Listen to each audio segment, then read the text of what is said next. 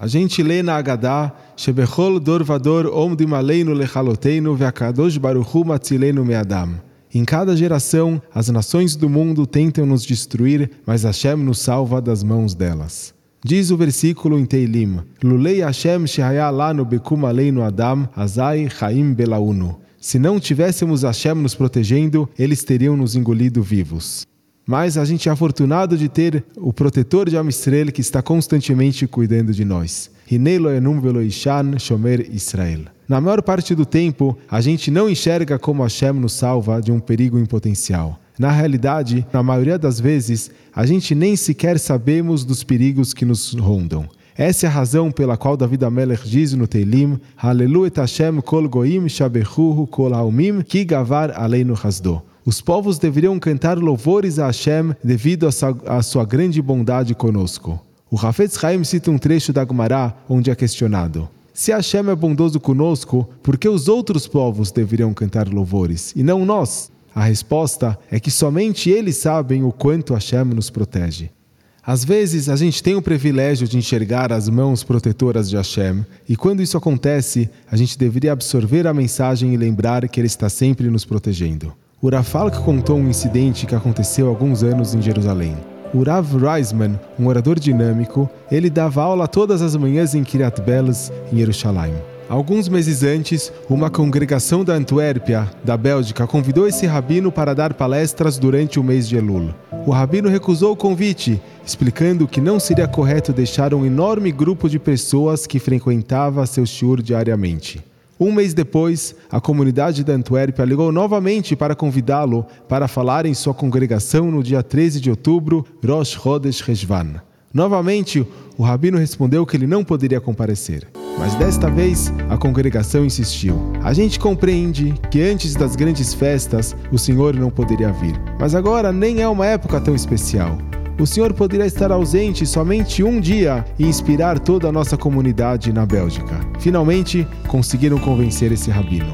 Na manhã seguinte, contanto, o Rav Reisman tinha se arrependido da escolha dele. Ele ligou de volta e disse que ele não poderia ir para a Bélgica. Porém, informaram a ele que já era tarde demais, eles já haviam divulgado o evento. Percebendo que ele não teria escolha, o rabino tentou encontrar um substituto para dar a sua aula diária. Surpreendentemente, apesar de ter tantos Talmudei Chachamim, estudiosos de Torá, que moram em Jerusalém, ele não conseguiu encontrar nenhum substituto. Assim, ele teve que cancelar a sua aula na manhã, no dia 13 de outubro. Naquele dia, Deus nos livre, um palestino que trabalhava para a companhia Bezek avançou com seu carro sobre um ponto de ônibus, assassinando uma pessoa e deixando dois feridos. Após uma investigação, através das câmeras de segurança, verificaram que durante os dois dias anteriores eles encontraram o carro desse palestino estacionado bem na frente do prédio onde o Rav Reisman dava suas aulas diariamente.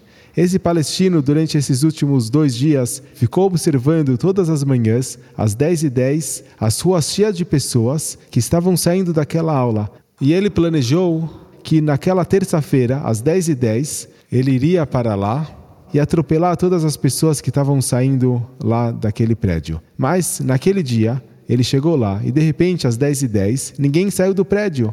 Ele saiu do carro, olhou para a janela e viu que o prédio estava vazio. Ele ficou desapontado. Ele ficou furioso que seu plano tinha dado errado. Com raiva, ele dirigiu para o bairro de Geula e avançou sobre esse ponto de ônibus onde ele atropelou três pessoas. Logicamente, é uma grande tragédia que mesmo um único judeu tenha sido assassinado, mas graças à incrível Ashgahá, providência divina, uma catástrofe gigante foi evitada. Isso foi sincronizado meses antes. Para que o rabino aceitasse viajar para Antuérpia, ele teve que ser convidado uma segunda vez. E mesmo nessa ocasião, Hashem teve que fazer com que o rabino aceitasse, ainda mais que ele tenha se arrependido depois. A mão divina teve que orquestrar tudo, de modo que não houvesse como substituir o rabino para que ninguém saísse do prédio naquele dia. Hashem está sempre nos olhando e nos protegendo. Mesmo quando uma tragédia alô além não acontece, também é por Ashgahá, por providência divina. Entretanto, a gente sempre deve sentir seguros em saber que ninguém pode nos atingir contra a vontade de Hashem.